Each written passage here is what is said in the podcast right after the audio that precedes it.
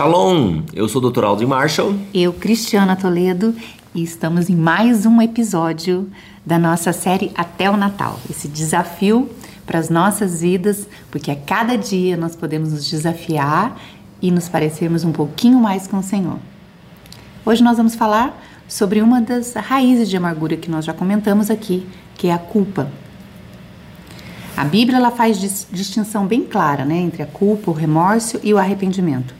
O remorso ele produz uma tristeza e morte, e o arrependimento leva à salvação e à vida. São completamente diferentes um do outro. O remorso não produz mudança verdadeira, mas o arrependimento produz.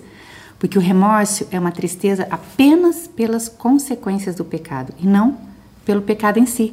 Se não houvesse consequência, talvez não houvesse tristeza. Então, a sua tristeza não é pela por magoar o coração de Deus, por ferir o coração de Deus. É só pelas consequências ali que aquela sua atitude, aquele seu pecado é, gerou. Então, o foco da dor do remorso ele é todo ali na horizontal, no mundo, ah, e nada na vertical para com Deus. Então, nós nem nos importamos do modo como, como o pecado ele nos afeta o nosso relacionamento com Deus. Por isso que não produz mudança, né? O pecado ele vai continuar ali, enraizado, porque não houve um arrependimento, não houve uma, uma, um desejo de mudança, de abandonar aquele pecado e seguir em frente. Parece que a culpa nos acompanha diariamente, mas porque nós perdemos algo.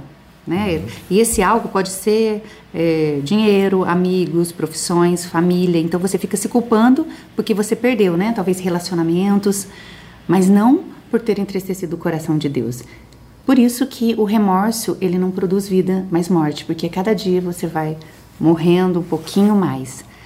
Interessante Agora, você falar sobre isso quando você fala sobre horizontal.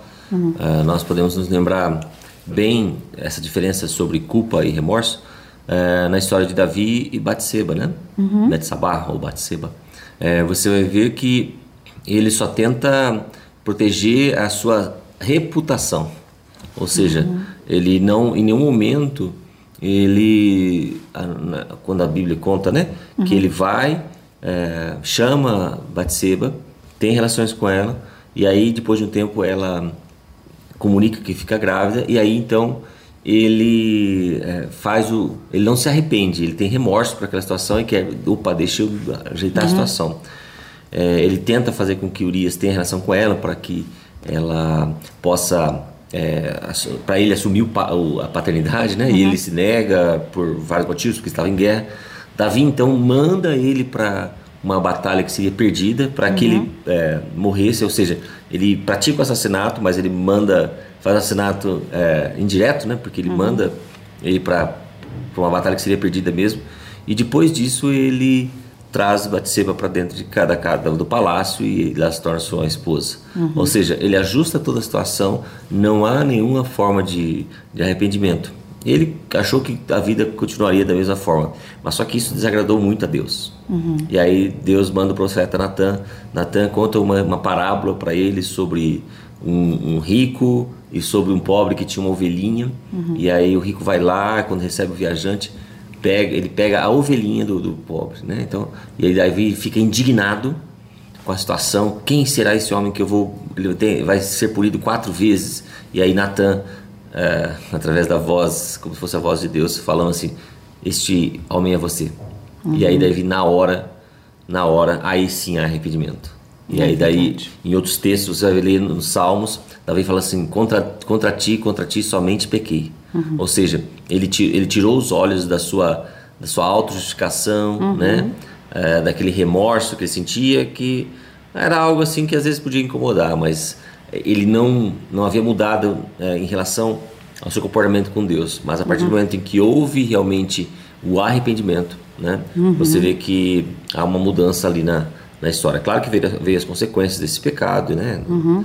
Mas aí há já a mudança do sentimento de remorso para sentimento de, de, de, de, arrependimento mesmo. Então nós podemos dizer que o remorso ele tem tudo a ver com o ego, né? A minha tristeza, a minha dor, a minha lágrima, não é isso? Uhum. Meu coração. Então nós passamos a detestar a nossa vida ou a nós mesmos. Uhum. Agora existe uma diferença muito grande quando entra o arrependimento, porque aí não tem a ver com a gente, tem a ver com Deus. Uhum. Então, porque ele foi ferido pelas nossas transgressões, porque ele foi dilacerado, né? Porque ele sofreu todas as nossas dores para nos perdoar. E a palavra de Deus nos diz, em 1 João, no capítulo 9, está escrito: Se confessarmos os nossos pecados, Ele é fiel, justo para nos perdoar e nos purificar de toda injustiça. Então é sobre Ele. O arrependimento é sobre o nosso relacionamento com Ele.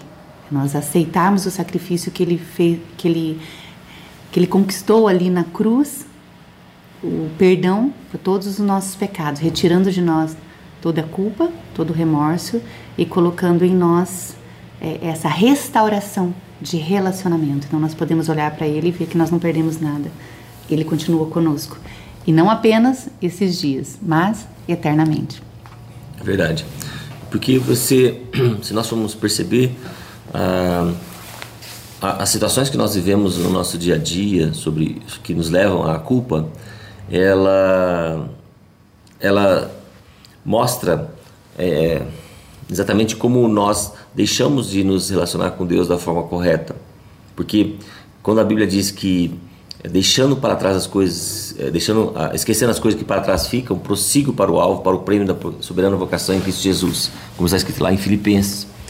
Ah, ou seja, Jesus já tomou a nossa culpa uhum. e, e com isso ele faz com que nós vençamos a, o que gera a culpa, uhum. a questão da morte. Uhum. Né? É que é um assunto que nós quase nunca conversamos, nunca falamos, mas esse medo da morte, do que vai acontecer, do que será a nossa, a nossa realidade, faz com que nós vivemos sempre é, com essa perspectiva de que o que nós fazemos aqui não tem motivo ou não tem razão de ser. Mas em Cristo Jesus nós encontramos a razão, porque nós voltamos para o Pai. Uhum. E essa é, a, é, a, é aquele sente aquelas, aquilo que foi perdido com a queda. Uhum. Nós deixamos de ter a centralidade de Deus em nossa vida e quando isso acontece, nós tentamos colocar outras coisas e esse colocar outras coisas faz com que é, seja gerado todo esse sentimento de culpa. Uhum. Tipo assim, eu não estou na posição em que eu deveria estar, uhum. em que eu fui criado para estar. Uhum. Mas Jesus nos restaura isso, Jesus nos traz novamente para o centro do, do coração do Pai. Ou seja, Jesus novamente volta, eh, faz com que nós voltemos à, à centralidade da nossa, da nossa existência neles.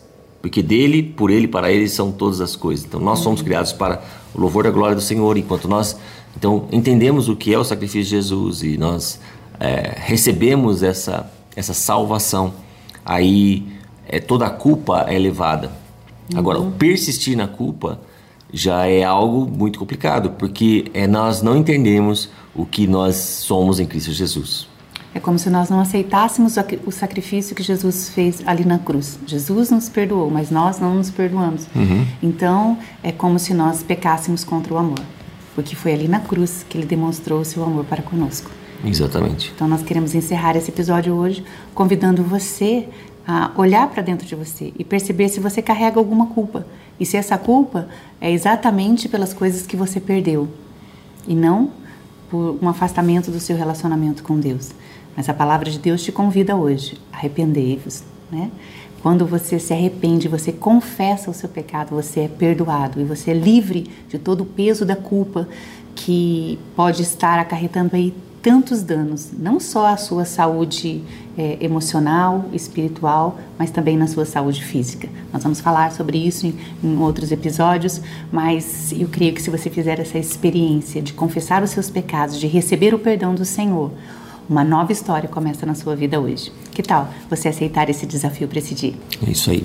Como Davi disse, enquanto eu calei o meu pecado, eu envelheci, os meus ossos envelheceram de tão cansado que eu estava. Então, ao aceitar o perdão e viver aquilo que a Cristiana acabou de falar, você começa a desfrutar de uma nova vida, a vida abundante. Deus te abençoe. Até o próximo episódio. Tenha um dia abençoado em nome de Jesus.